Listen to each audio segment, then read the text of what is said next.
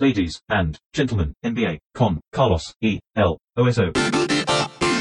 Señoras y señores, bienvenidos a este podcast de la NBA que solemos llevar adelante con Martino Simani, con el oso, con quien estoy en este mismo instante. ¿Cómo estás, oso? Excelente.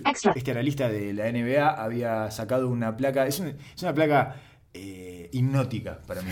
Porque te quedás mirando y volvés a verla y volvés, porque además como están las caritas sigue ahí, dando cosas. Una Claro. y otra vez y sigue dando cosas. como están las caritas ahí, y, y me gustaría saltar rápidamente, pasar por lo menos por esta placa, porque eh, el único que está doble en esta placa es Russell Westbrook, justamente que tira un 16% eh, desde el, el eje, digamos, above the rake, y un 22% desde el, ala, desde el wing, desde a 45 grados, en triples, y es el peor tirador de esas zonas en la NBA.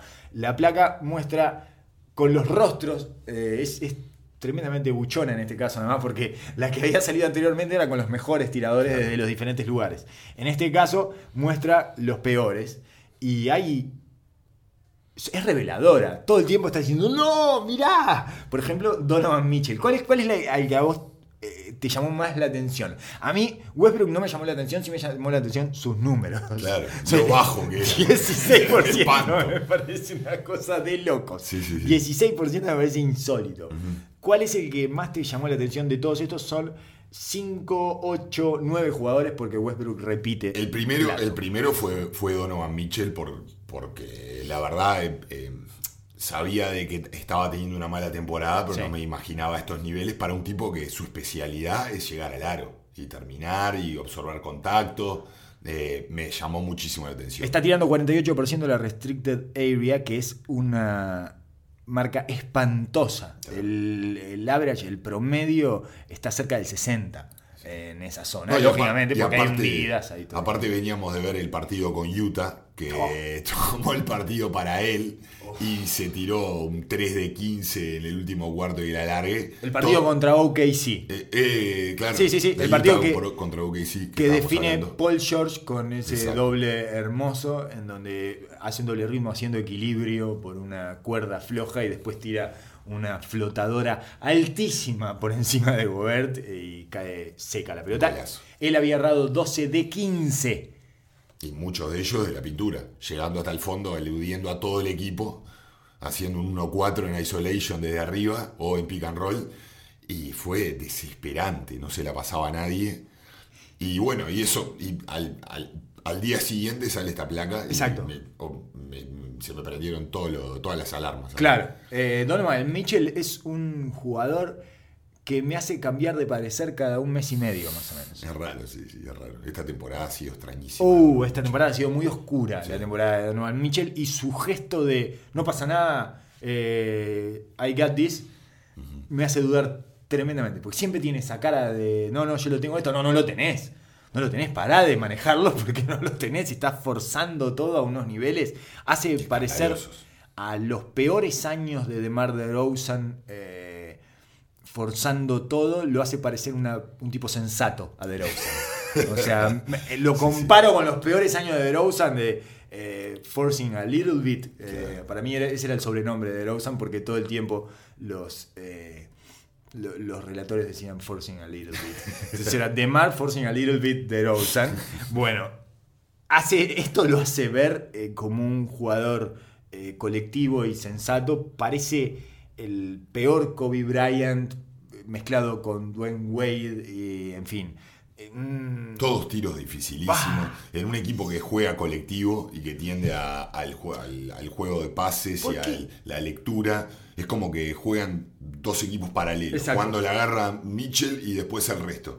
¿Por qué pasa eso además? Me pregunto. ¿Por qué sucede eso que en- durante dos alargues consecutivos juegan todos como si fuera la última posesión y son todos aclarados para Donovan o pick and roll central para Donovan Mitchell en un equipo como Utah y con un coach como eh, Quinn No, Snyder? no lo logro entender. A fuerza de pura personalidad.